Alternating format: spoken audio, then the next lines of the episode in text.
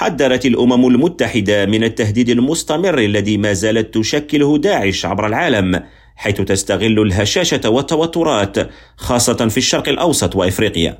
وقد صرح فلاديمير فورونكوف نائب الأمين العام المكلف بمناهضة الإرهاب خلال اجتماع لمجلس الأمن أن هذا التهديد يعتبر معقدا ويتطور بشكل مستمر. ولفت إلى أنه رغم الخسائر التي تكبدتها المجموعة الإرهابية سواء في صفوف القيادات أو فيما يتعلق بالموارد المادية إلا أن درجة التهديد الذي تشكله داعش ما زالت مرتفعة وتزداد في مناطق النزاع التي تنشط فيها العناصر الإرهابية. وقال إن امتداد داعش يشكل مصدر قلق كبير في إفريقيا الوسطى والجنوبية وكذا منطقة الساحل. كريم عويفي راديو نيويورك.